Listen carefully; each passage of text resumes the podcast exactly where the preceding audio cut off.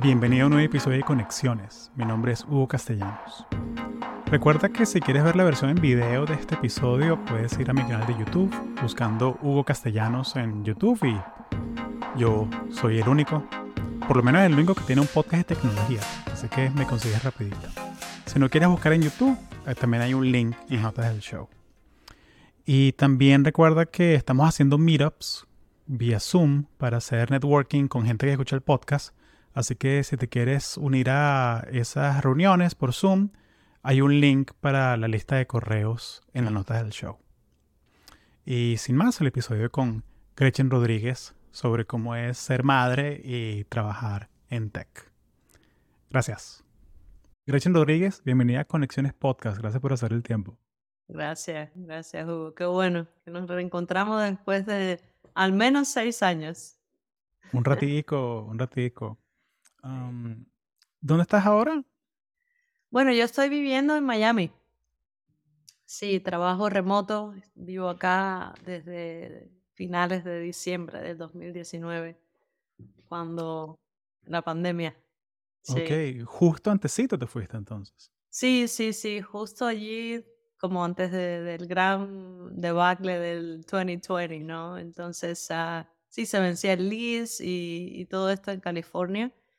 Y dijimos, ah, vámonos un tiempo a, a Miami y después volvemos. Y obviamente nunca sucedió el después volvemos. La segunda parte nunca, nunca tuvo lugar. sí.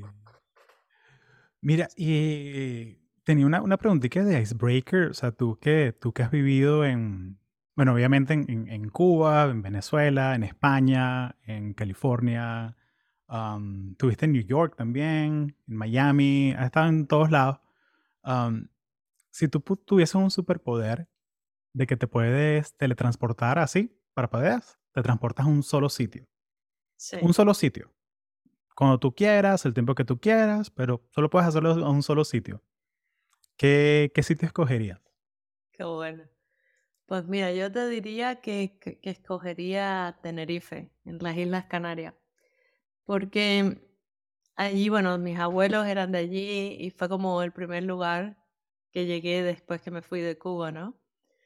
Y fue reconectar, ¿no? Ver todas las historias que te hacían tus abuelos de antes, ¿no? Y llegar y verlo y ver a los primos que salían en la foto y verlos en la vida real y todo eso. Entonces hay como muchos lugares así que que los experimenté con esa, con esa percepción y, siempre los tengo como un lugar muy especial de mi mente, ¿no? Y a veces, de hecho, hoy me pasó como que, oh, wow, me gustaría ahora mismo estar en tal, tal calle y, es algo que lo recreo bastante porque me da como mucha alegría, no sé, es, la, es probablemente el único momento donde me gusta ir al pasado para llegar a un lugar así, that's it, y regresarse. Sí, porque ahorita con esta mentalidad tech uno siempre está what's next, what's next, o sea, futuro, futuro, futuro, que viene, que viene, o sea, es, bien, es bien complicado, o sea, como tomarse el tiempo a hacer retrospectiva y ver hacia el pasado. Sí, totalmente. Y sobre todo el presente, ¿no? Que creo que es lo, lo mm. que más nos causa ese estrés. De hecho, yo pienso que muchas de las veces que nos llenamos de cosas para alejarnos de, de ese momento del presente, poder estar solo, pensar qué quieres hacer con tu vida, que es realmente importante, ¿no? Entonces, eso es algo que yo no lo sabía y, lo he aprendido recientemente en los últimos meses. Después de varias batucadas de la vida, es como, oh, espera, ¿sabes qué? ¿Dónde estoy ahora? ¿Por qué estoy ahora?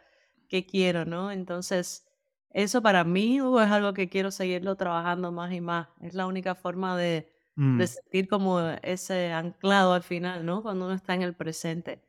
Y, mm, y es complicado con la tecnología, ya lo hablaremos porque, claro, la tecnología nos ayuda a, irnos a, a todo el futurismo, lo que pudo ser, lo que puede ser, lo que quieres hacer tú que no pudieron hacer los otros y esa emoción.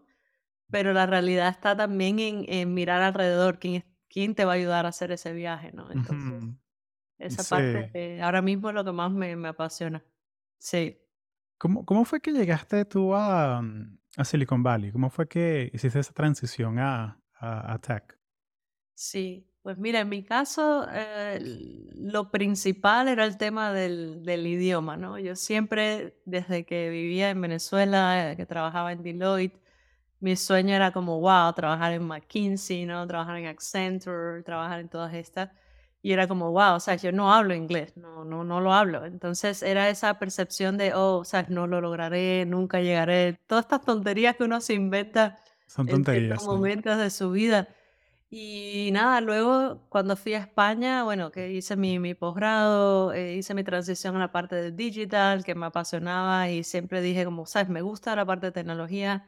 Y un día, así estaba de nuevo, como estas intuiciones que te llegan, estaba así, me recuerdo, estaba caminando yendo al trabajo y me paré así, dije, ¿sabes? Me dije a mí misma, ¿cuánto vas a esperar para cumplir tus sueños? ¿no? Sé que suena como cliché y película, pero te lo juro.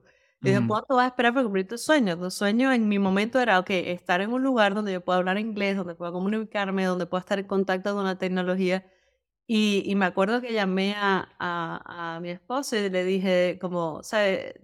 Le, te, te, apasionaría, te gustaría que nos fuéramos a Silicon Valley. O sea, ya yo me hice mi película entera, mi foto frente al, al Golden Gate Bridge, allí, todo, todo. Yo hice toda la película, que claro, después te das cuenta de todo el poder de la visualización, ¿no? Pero en ese momento no lo sabía, lo, lo sé ahora después de muchos años.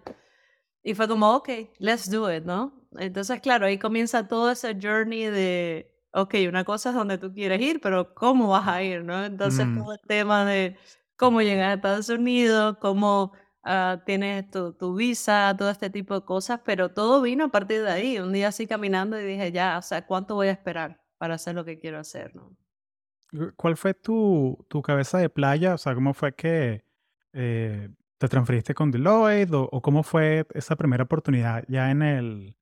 Um, en San Francisco, en el Bay Area, ¿cómo, cómo fue que, que lograste sí. ese, ese pase a, bueno, a América?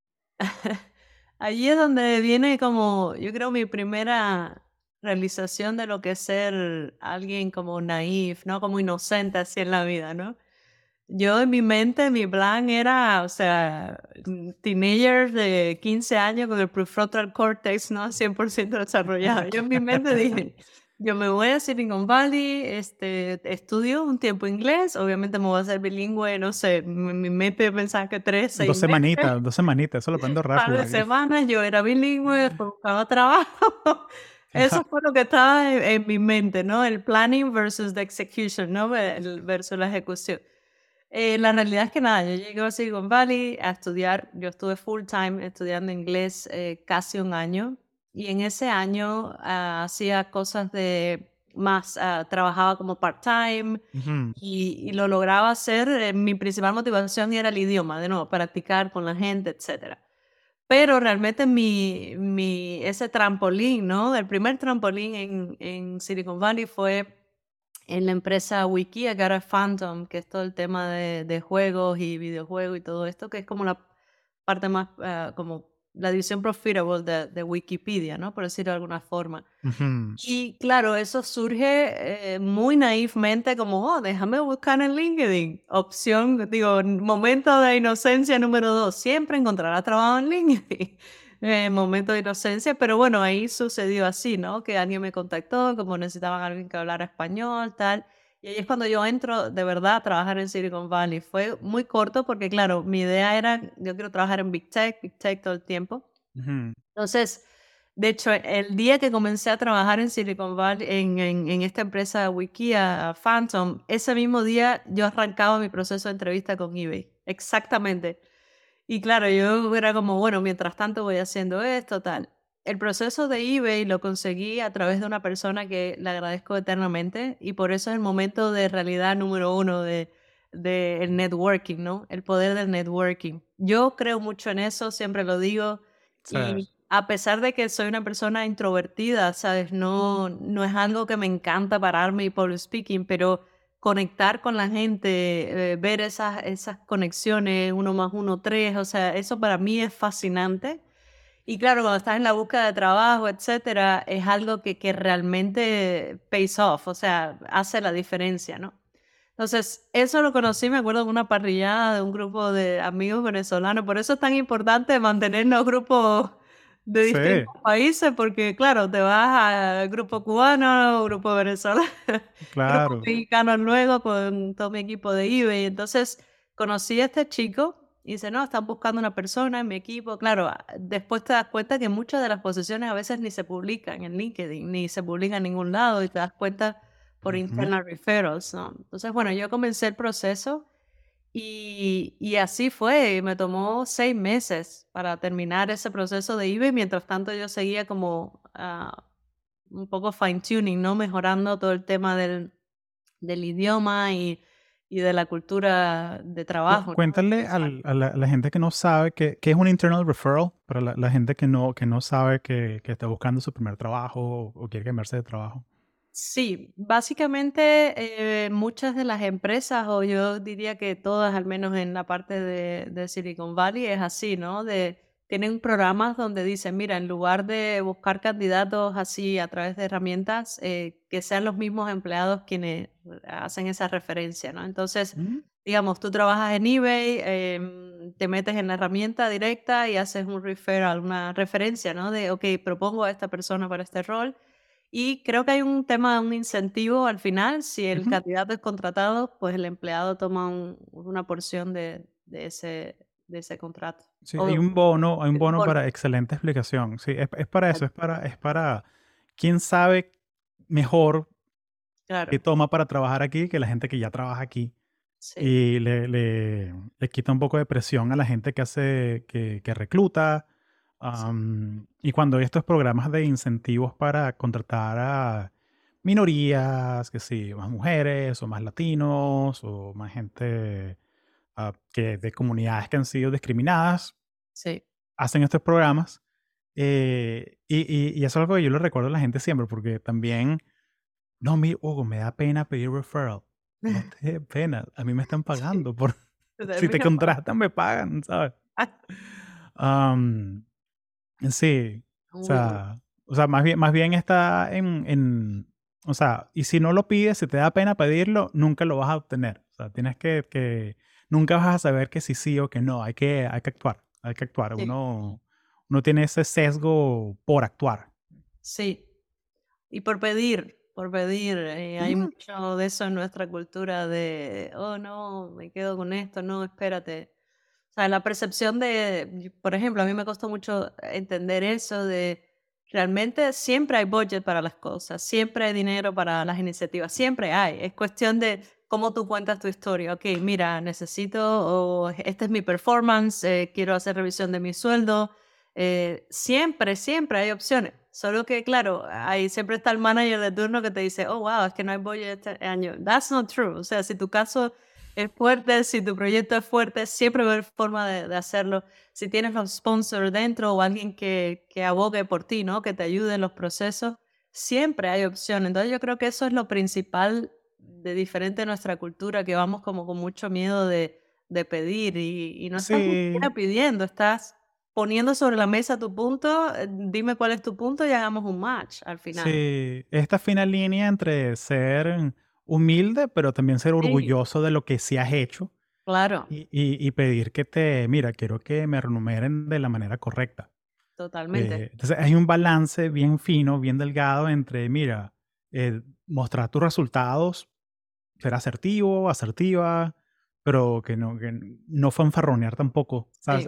y es una línea que uno navega todo el tiempo. O sea, que o sea, tú que tienes mucha experiencia haciéndolo, ¿sabes? Ya, ya, ya lo sabes navegar, pero al principio, comenzando la carrera, e, e, es, difícil, es difícil, o sea, ser asertivo. Totalmente, totalmente. Mira, y, yo quería hacer este episodio contigo porque tú eres una de las pocas personas que yo conozco que eh, mujer, trabaja en tech y es madre.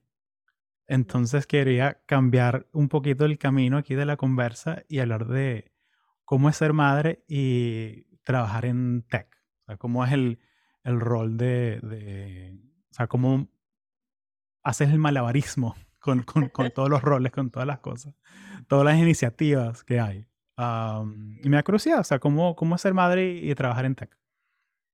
Sí, pues mira, la verdad que para mí ha sido un, un camino como es exponencial, ¿no? Porque obviamente cuando las niñas nacieron, de hecho mamá Tech y mamá de Twins, que es como mamá de no sé cuánto a la misma vez, se, se, se mutan ahí una con otra y hay como miles de personas juntas a la misma vez. Pero claro, cuando las niñas... ¿Tienes dos entonces? ¿Son dos niñas? y twins. Oh, ok. Wow. Okay. ¿Qué edad tienen ahora? Casi seis años. Oh, ok. Entonces ya saben, ya saben Python bien, JavaScript, ya, ya están haciendo eso. Yo creo que ahora te voy a decir, cuando dices como de navegar y, y de los challenges, eh, lo primero es eso, como las ganas de, de meterla hacia el mundo de, de tecnología, de, mm. science, etcétera, que como ese bias, ¿no? Y no puedes influenciar, puedes influenciar, pero al final son decisiones de, de cada, de cada uno, ¿no? Pero para mí eh, ha sido eh, como eh, en escala, ¿no? Exponencial. Claro, cuando las niñas nacen era complicado por toda la logística, etcétera, pero la vida como que nos fue poniendo cosas em, como milagrosas en el camino. Tuve la oportunidad de, de, mudarnos a vivir a un lugar que literalmente era una cuadra de, de donde estaba la oficina de eBay, en, en, allá en San Francisco. Entonces, claro, yo iba a la oficina, estaba allí, venía un ratito, hacíamos lo del tema de, darles de comer, eh, volver, o sea, tuve como esa flexibilidad y sobre todo lo principal es que, claro, mis jefes eran como, ok, no, no hay drama, cero, ni si se te ocurra preocuparte por eso, ¿no? Entonces, claro, yo creo que la presión siempre fue eh, más yo conmigo misma, ¿no? De, ok, mm. ¿qué más? Y de hecho hubo un momento en mi vida en que yo casi que negaba de decir que era mamá, porque decía, claro, si digo que soy mamá, entonces van a decir que no me van a dar esta oportunidad, porque entonces tú no vas a poder ¿sabes? Y, claro, yo me creía ahí una identidad de que no, no, o sea, de casi que no hablas de tu vida personal. Y claro, al final te das cuenta que son belief systems, ¿no? Sistemas de creencia que uno tiene de, eh, ok, compensar es complicado, sí, es complicado, pero cuando logras hacer como tu, tu agenda, ¿no? Tus horarios, etcétera, eh, no hay problema ninguno, ¿no? Yo pienso y debo decir que lo más importante, eh, by far, para mí lo único que me ha ayudado, o lo más importante para poder seguir con mi carrera es el apoyo de, de mi esposo. O sea, de nuevo, mm. cliché total, pero sin eso, Hugo, olvídalo. O sea, olvídalo, olvídalo. No, es que son, son, un equipo, que son un equipo, o sea. Sí, sin ese apoyo de 300%, no es que sean 300 porque él está cubriendo lo que no puedo cubrir yo, ¿no? Entonces como 300% eh, y yo pues con el resto para llegar a los 400% es como que, ok, ahora puedo hacer esto, puedo seguir avanzando en mi carrera, etc. Y hubo un momento, ah, justo cuando yo tuve a las niñas, que claro, yo estaba trabajando en un equipo dentro de eBay que era muy enfocado en marketing y realmente llegué hasta ahí como, como una transición. Yo siempre estaba claro que yo quiero estar en producto, quiero moverme con tecnología. Yo, mi background es técnico, es como necesito estar en contacto con dónde están los ingenieros, que levanten la mano. los ingenieros, los geeks, aquí quiero estar, ¿no? Entonces, sí. sobre todo fintech, ¿no? Que es lo tuyo, que es payments y todo eso. Todo eso, entonces yo decía, yo quiero hacer mi transición y, y te lo juro que cuando yo tuve a las niñas también fue como un boost así de energía que me acuerdo que dije, ya, yo hago mi transición este año, porque fue algo que me tomó casi tres años, lograr esa oportunidad de eBay. De hecho, yo seguía en eBay para esperar esa puerta que se abriera y entrar y hacer mi ramp up, ¿no? Entonces, claro, eh, hasta ese boost de decir, ok, ya sea por nivel hormonal, lo que sea, que te venga ese boost de energía, yo hago mi transición este año. Y, y fue así, todo fue como pasando de esa manera. Entonces, ha sido complejo porque, claro, balancear escuela, casa, etcétera, pero teniendo uno el apoyo de, del papá de las niñas acá, de mi esposo, ha sido lo principal. Y luego el tema de identificar los horarios, ¿no? Como identificar, no puedo estar al 100% en todo, pero puedo estar entre 7 de la mañana a 8, ah, después de 8 y media a 5 mm, y de nuevo, entonces cierro, no sé, al final del día si me falta por hacer algo en la noche, ¿no? Entonces es cuestión de balancear las dos cosas y poner a la niña a dormir temprano. Eso sí fue algo que nunca, nunca, nunca, we never gave up. Nunca, siempre como que las niñas duermen siete y media, ocho. Nos acostamos, venga, va, ocho y media dormidos, o uno puede volver a, o ves tu serie en Netflix, o ves lo que tienes que terminar de hacer el trabajo. Entonces, sin esa disciplina también imposible. yo creo que ha sido eso, la, el apoyo de la pareja, em, la disciplina con las niñas, la suerte de, pedir al universo que te toque un manager que entienda, eh, eso es lo tercero, y la capacidad de, decir, esto es lo que yo amo, yo amo mi trabajo, o sea, yo sí no, no, no puedo mentir de que casi que me llena más que nada en la vida, o sea, la pasión de hacer algo, de entregar. Entonces, claro, encontrar ese balance para decir, quiero seguir haciendo lo que me gusta y, y ponerte un poquito como en el centro también es importante. Así es como lo he logrado hacer. Pero cada día el plan te sale por otro lado. Claro, es donde la mentalidad de product manager sale a relucir, ¿no? O sea, tienes tus stakeholders, ¿no? Entonces tienes que navegar, ok, ¿cómo, ¿cómo llegamos a este outcome? O sea, echa para atrás. ¿Cómo, cómo hacer, qué cambiamos ahora con, con las herramientas que tenemos? Mucho reverse engineering, eso es lo que más aplica en mi vida. El tema de, sí, más product management, un poco agile, ok, vamos a empezar por aquí, luego vamos allá. Reverse engineering todo el tiempo, manejando stakeholders y mucho behavioral science. Ahora como cómo funciona la mente, por qué este reacciona de esa forma, por qué la maestra reacciona de esa forma, cómo, cómo encontrar ese balance. Y te lo juro que me mm. lo disfruto mucho de cosas que leo para mi trabajo, la aplico a, la casa, porque al final es exactamente lo mismo, es exactamente lo mismo. Sí. Ustedes tienen como un calendario de la casa, como que sabes en qué momento está pasando todo o, algo así. Tienes como una sana de la casa o algún Trello o algo así. Sí, más o menos, en el, siempre como en la nevera, ¿no? A partir del, del calendario, pero yo uso mucho, todo el tiempo uh, usamos Evernote, todo el tiempo para los to-do list y todo esto, y calendario, eh, calendario con invite para todo el mundo de que, ok, viene este evento próximo, tal. Así es lo que, lo que más usamos básico. Y lo otro que, que hago, Hugo, que sí, cada vez me doy más cuenta, es cuando viene alguna notificación de la escuela de que, oye, tal día hay que hacer tal cosa, hay que llevar, yo compro lo que hay que llevar ese mismo día, eh, no espero de, ah, déjame mañana lo compro, no, ahí mismo, pa, lo compré, que si hay que llevar no sé qué cosa, que hay que hacer un trabajo de tal, de una ya lo empiezo y, y eso te da esa sensación de que no se te olvide o que esperes luego, ¿no? El momento del ímpetu es bastante, el promptu es bastante importante. Sí. Sí, como que darle la, la atención correcta, o sea, la cantidad de atención correcta a cada cosa. Sí. Porque, porque es muy diferente, sí, porque si es que no, hay que comprar unos libros para el, el, charity, pum, de una. Eso toma menos de cinco minutos, hazlo, do it right away y olvida, next, ¿sabes? Eso, eso, eso sí, eso es, eso es clave. Sí, sí, sí, 100%. Sí, oye, ¿y cómo, yéndonos un poquito para atrás, el, nosotros sabemos que eh, aquí en Estados Unidos, la, el tema de la política de, licencia de maternidad varía mucho según la empresa. No es como que el Estado te obliga a que tómate tres meses, o sea, eh, ¿cómo, ¿cómo, fue tu experiencia? O sea, si nos puedes compartir, ¿no? Un poquito de, de cómo fue. Sí, pues mira, en mi caso, eh, eBay en ese momento ya daba lo que es los seis meses de maternity leave. Okay. Entonces, claro, aquí fue interesante porque yo, yo, a pesar de tener embarazo de, twins, yo mm, como si nada, ¿sabes? Yo estuve trabajando hasta los ocho meses oh, wow. y paré porque fue como que, ok, wait, no voy a hacer lo que siempre he pensado los extremos. No, no, wait, te vas tu mejante, te organizas. Y me alegré porque ya a los últimos días literalmente no podía ni caminar por el peso.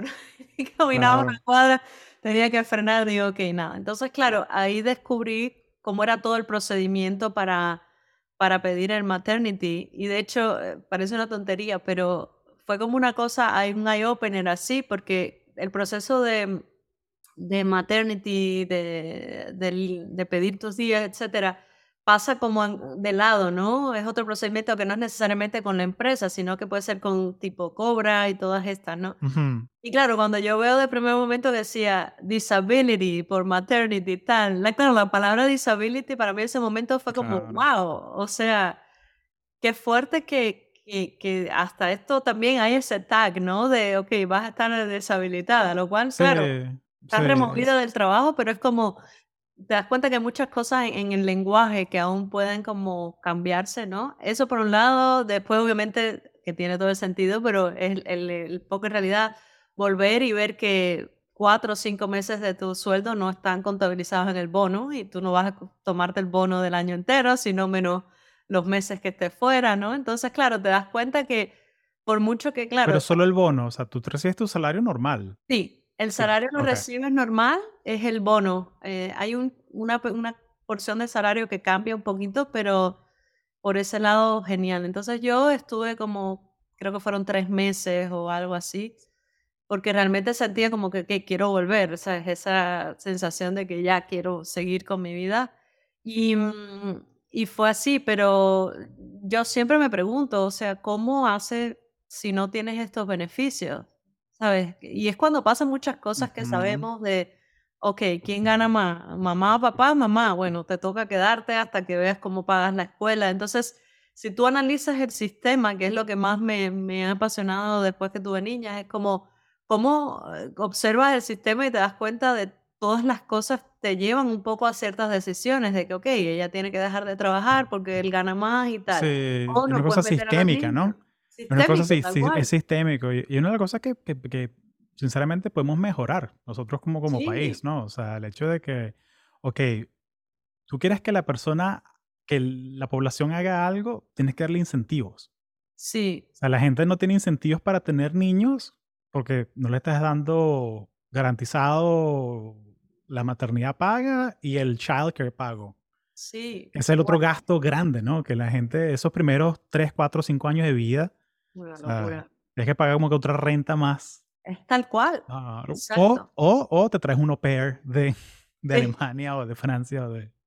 Que eso, eso es algo, que, eso es algo que, que hay gente que no conoce, que es que hay personas jóvenes, realmente son estudiantes de universidad, que vienen que sí a aprender inglés eh, y viven en tu casa y son como, no, no sé cómo es la terminología, pero que sí, que básicamente cuidan a, tus niños mientras van a la universidad. Sí. Y a veces que la gente hace la matemática, me sale más barato sí. alquilar una casa con tres cuartos que pagar el, el, la guardería. Claro, totalmente. Entonces eso es un poco lo que yo creo que como analizar esos puntos. Ah, luego, exacto, lo que hablas de la guardería, que sobre todo es eso, es como, ok, puedes ganar mucho dinero, pero de pronto te ves gastando casi la mitad de tu sueldo en guardería. O sea, que realmente lo que nos pasó a nosotros. Y es como, ok, ¿cómo, cómo un poco balanceas las cosas, no? Entonces, claro, eso explica que mucha gente plantee tomar decisiones de, ok, a lo mejor yo no, no puedo afford tener un niño o, no, no, no, realmente es casi como, como un lujo en ese sentido, ¿no? Sobre todo en Bali, es como, ok, tienes que ambas personas trabajar en tech y ganar bien para poder pagar, no sé, 3 mil dólares una guardería, o sea, era algo así fuera de control, entonces... Eh, y bueno, viene el tema de, de, las casas multigeneracionales también. Totalmente. Que tú lo ves con, con la gente que son de, de, la India. Sí. Que apenas les sale la ciudadanía americana, piden a los papás. Tal cual. Y hicimos un apartamento aquí en la parte de atrás de la casa para que los abuelos vivan y cuiden a los nietos mientras estamos en Microsoft, en Google, ¿sabes? Haciendo, haciendo la plata. Tal cual. El Sandwich Generation, que es algo que me apasiona mucho por lo mismo cómo balanceas allí las distintas generaciones de los niños nacen aquí, te traen a los abuelos para que ayuden. Entonces, es interesante. Claro, si uno le pone la parte filosófica y folclórica, es genial. La realidad es que vivir con distintas generaciones en un mismo lugar también tiene sus su retos, ¿no?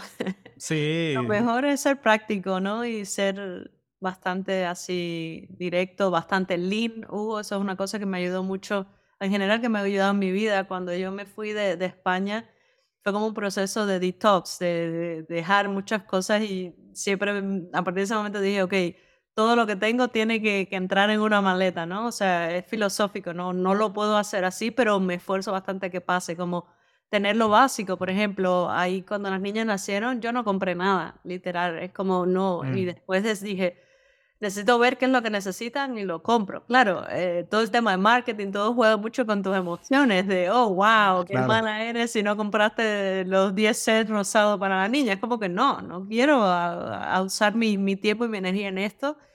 Y al final es como, mira, terminamos comprando, me acuerdo, eran como 10 o, 15 sets de, de ropita blanca, normal, simple, algodón, fácil de comprar par de sábana y mucho pañales, that's it. No, claro, cuando tú haces ese shift en el mindset te ayuda a, a, bajarle la intensidad también, porque de por sí son muchas cosas a tener en cuenta, el trabajo, tal, además que le compran a los niños, todo eso genera mucho estrés también. Sistematizar, es como, es el tema de, es el equivalente más o menos, más o menos como que de, de Mark Zuckerberg que tiene 25 camisas iguales Tal cual. Para evitar la, la, la, fatiga por decisión. Claro. bueno, los niños tendrán 10 camisas iguales y son igualitas las niñas, así que no. Sí. sí. Pero eso, me, eso es algo que yo he ido incorporando más y más en mi vida. De hecho, inclusive a nivel de, de casa, cómo arreglas tu casa, lo más básico posible, que te da esa sensación de tranquilidad. Y luego, claro, cuando empiezas a indagar todo el tema, tal cual como tú dices, de los biases, cognitive science y todo eso, te das mm. cuenta que, ok, eso explica el por qué muchas veces me agobia tomar una decisión tan pequeña, es porque ya estás como saturado, ¿no? Entonces, sí, estás, estás burned out del día, ¿no? Y, y, Tal cual. y, quizás eso sea una, una buena transición para la, la, la, última pregunta, que es, ¿cómo ahorita ya que tienen seis, casi siete, ¿cómo, cómo es un día perfecto para ti? O sea, como de, de, de que te levantas, a qué hora te levantas, hasta que o sea, lights out, que ya listo para... sí, pues mira, eso Hugo también es algo que, que a mí me ayuda mucho. Yo soy una morning person, ¿sabes? Yo arranco mi día muy temprano. Siempre ha sido así, como mis niveles de productividad surgen y están en buen nivel en la mañana, ya después no, o sea, no me obligues a entrar a un meeting porque no voy a aportar nada, no voy a estar por the sake of being, ¿sabes? Simplemente. Pero Claro, yo arranco muy temprano. Eh, yo normalmente me levanto mm, como a las 5 más o menos normalmente, pues eh, aprovecho si puedo hacer algo de ejercicio. Si no, lo que hago es como ya arranco el día, dejar, normalmente intento dejar la, el almuerzo de las niñas o lo que sea que le voy a llevar, los uniformes, todo antes, la noche antes there is no way que pueda hacer todo esto en la mañana porque ahí sí ya los niveles de cortisol se disparan a mil y no eres capaz de organizar nada. Entonces la preparación es bastante importante. Entonces, bueno, dejar las niñas, no sé qué, ellas normalmente van a la escuela entre 7 y 50 u 8, salen a la escuela. Entonces yo allí pues un poco recojo tal, lo que tenga que, que hacer, organizar arranco mi día, trato que sea siempre como entre 8 y 15, 8 y media, arranco mi primer set, reviso mi to-do list, que siempre lo dejo también hecho desde el día anterior. Y ahí es como, ok, mm, ¿dónde, ¿qué es lo más crítico? Tal, terminas tu día normalmente como eso, a las 5, por allí, buscar las niñas. Siempre, siempre, siempre intento ah, ir, eh, tengo muchas cosas de naturaleza cerca, como bosques mm. o inclusive playa los viernes intento eso, me voy a la playa o con ellas o con una o con las dos, ahí vemos. Sí, que viva Florida, que uno puede hacer eso. que viva Florida, sí. Totalmente, de, de eh, reenergizarte y como setearte, ¿no? Eso es muy importante. Si no, pues algún playground o, o el pequeño bosquecito que tenemos por aquí. Y, así, pues terminar el día, ellas de nuevo, ahí irse a dormir entre siete y media, ocho, ocho y media máximo, o ahí me da chance de cerrar cualquier cosa que tengamos pendiente. Hago muchas cosas de mm, tema de mentoring, de mm, pequeños proyectos ahí que estoy haciendo, entonces uso la noche un par de horas para eso, si, si lo necesito.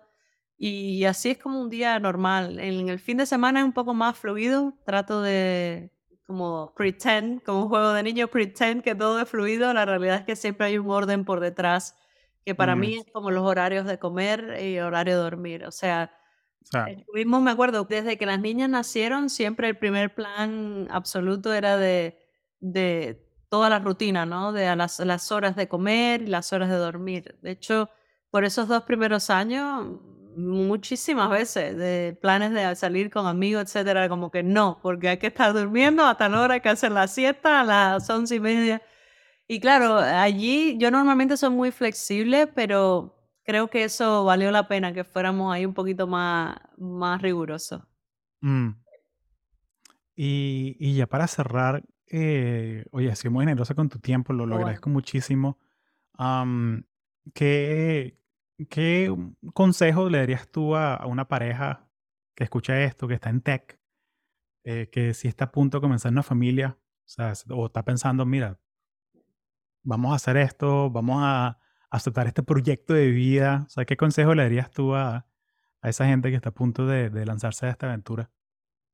sí, yo pienso, Hugo, que bueno, como que cada journey de cada quien viene muy influenciado por, por lo que uno ha pasado en su vida, ¿no? Personal, etcétera. Mm, Pero como aplicando una, una vista pragmática, yo diría que lo primero es eh, tener claro ok, cuáles son los horarios, ¿no? Como que mm, en qué horarios trabajas tú, en qué horarios trabajo yo, en qué momento las cosas se overlap, ¿no? Eh, versus no quién se tiene que quedar solo, quién, quién necesita viajar, quién viaja más, etcétera. Como tener esa claridad de los horarios, cuándo se cruzan y cuándo no. Creo que eso es importante.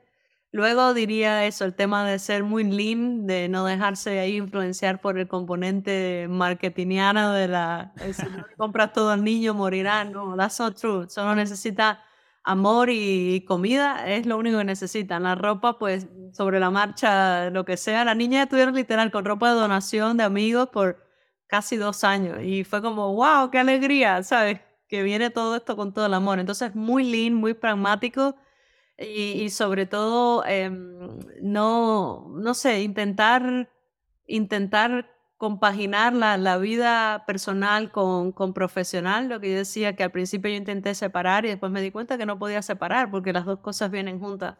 Entonces, ujú. tratarlo de ver como un, como un solo puente donde todo un poco fluye. Yo creo que eso es lo más importante. Y cuando te preguntan si necesitas ayuda, tú di que sí, que te envíen Uber Eats, todos los amigos, te envíen todos los Uber Eats necesarios, todos los delivery, tú di que sí a todo. Cuando te pregunten qué necesitas y, y ya está, y enfocarte en, en ver qué cosas se repiten, qué patrones se repiten, cómo los sistematizas, tal cual como tú dices. Y, y ya está, intentar vivir en, e- con ese tipo de, de opciones en la vida.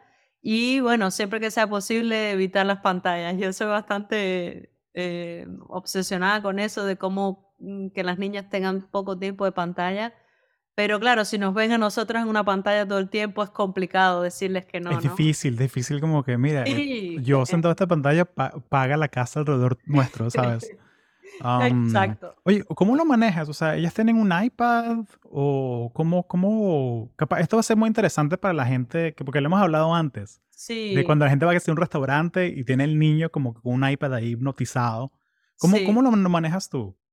Sí, mira, yo intento aplicar como micro sprints en un día normal, ¿no? Em, al principio, claro, nos resistíamos de, que tuvieran dispositivos, pero después que te das cuenta que hay momentos en el día donde tienes que hacer algo y no las puedes contener a las dos, ¿no? Entonces lo que intentamos siempre es micro sprints, ¿no? Como arranca el día en el fin de semana, pues siempre eh, tiempo fuera, como darle a hacer deporte, tal Vuelves a casa, manualidades, ratito de iPad, comemos, eh, ta, ta, ta, volver a salir. Claro, eso implica que tienes que estar saliendo, haciendo actividades todo el tiempo, pero yo prefiero eso y, y no pensar que están todo el día. Ojo, hay un, al menos un día en el fin de semana que a lo mejor, o cada cierto fin de semana donde las niñas se quedan con mis papás, por ejemplo, y ahí sí yo les digo, mira, que estén la hora entera con el iPad, ¿sabes? No, no importa. Y, y Ujú, ellos están allí nosotros podemos mm, o salir a comer o hacer cualquier cosa, ese tipo de, de historias, pero tratar siempre de balancearlo porque eh, es imposible no mm, estar alejado, para mí es imposible estar alejado del iPad, pero eh, siempre me voy al extremo para evitarlo lo más posible porque las consecuencias, Hugo, es, eh, eh, son bastante peligrosas. Sobre todo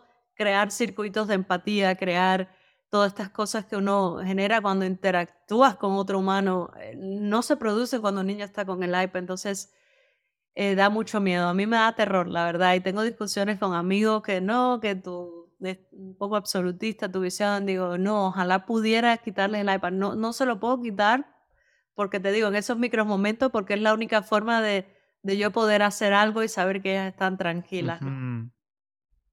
Sí, ahí, yo estoy contigo 100%. Yo, yo, yo soy ese amigo que llaman extremista.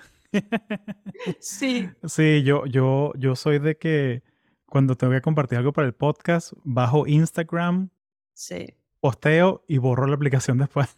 Totalmente, totalmente. Yo soy, qué bueno que lo dices. Yo, con el Instagram también, es como, eh, como esos beats, ¿no? Al final del día, como, oye, a ver qué ha pasado, pero desde el punto de vista, sigo muchas cuentas de diseño, muchas cosas de organización, que me encanta todo ese el before and after, como y literal pongo mi timer, o sea, 15 minutos. Si yo veo que me 15 minutos fuera, listo, eh, no más. Y, estoy siempre revisando mis estadísticas. ¿Qué tiempo estuve la semana pasada con el teléfono versus esta semana? I agree. No, es complicado, pero hay Pero vale la pena al final, o sea, crear esos buenos hábitos, o sea, que vean que, mira, que estamos comiendo, no hay dispositivos en la mesa, o sea, eso, eso, va, eso va a dar muchos dividendos al, final. Totalmente que hasta hay una academia, esto es un curiosidad, pero hay, una, hay un prep school en el Bay Area que parte de, ir a ese prep school es que nadie, ninguno de los niños tiene el teléfono. Claro. Y, los mismos niños de 14 años firman un pledge de que no vamos a usar el teléfono. Ah. Eh, y, tienen en su locker, tienen un lockercito con una cajita donde lo guardan. Llegas a la clase, lo guardas, te vas a la casa en la tarde, te lo llevas. Sí. Entonces, esas cositas son como que, wow. O sea, si, si hasta los niños de la gente billonaria Silicon Valley lo están haciendo, ónchale, creo que para tus chamos también sería bueno o sea, hacerlo. Sí. ¿Sabes qué? ahí en ese yo sí creo, a lo mejor no, no lo estoy viendo, pero yo creo que es, mm, cuando crecen los niños claro, es complicado porque es el poder del peer, ¿no? El peer pressure, de, ok, otros lo tienen, pero tú como padre creo que puedes influenciar más, porque al final sales, haces cosas o, o le dices, no sé, haces algún juego.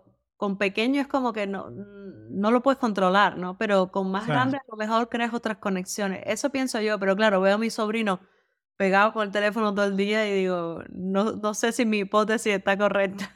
Sí, sí, es como que cuál es el, el default state. Sí. Um, es como, este, este es otro icebreaker que yo tengo, que es que imagínate que tienes una reunión de una hora y last minute te la cancelan. Sí. ¿Qué haces con ese tiempo? Sí. Como que what's the default state. Claro. Uh, cuando yo era niño, tuve la suerte que crecí en casa de profesores universitarios, entonces, o sea, esa bibliotequita que está allá atrás, en mi casa había como 15 de esas. Es el default, default state, es agarro, cojo un libro. Claro, claro. Como que, mira, hay tiempo libre. Bueno, vamos a leer. Qué bueno eso, como lo dices, porque claro, ¿qué hacíamos antes, no? Sí, sí, sí, sí. O sea, o sea, todo depende, pues, de que crear los hábitos, crear el, el ambiente, Muchas cositas, muchas cositas. Siento que podemos hablar de esto una hora más, pero quiero ser respetuoso con tu tiempo, Gretchen, sobre todo que tienes la hora marcada. pero oye, vamos a poner tu información aquí, tu LinkedIn, para que la gente conecte contigo. Eh, y no me queda más nada que decir, oye, muchísimas gracias por venir al podcast. Gracias a ti, gracias a ti. Sobre todo eso, conectar en LinkedIn, siempre estoy ahí em, available también para temas de mentor, trabajo también con muchas personas para ayudarlos en cuanto a hacer su transición en producto y, es algo que me apasiona y lo hago con mi tiempo porque alguien lo hizo conmigo, ¿no? Entonces siempre digo, ok, es la única forma de give back what I received, ¿no? Entonces, ah, en lo que pueda ayudar, pues con gusto. Excelente. Muchas gracias, Gretchen. Feliz día. Gracias.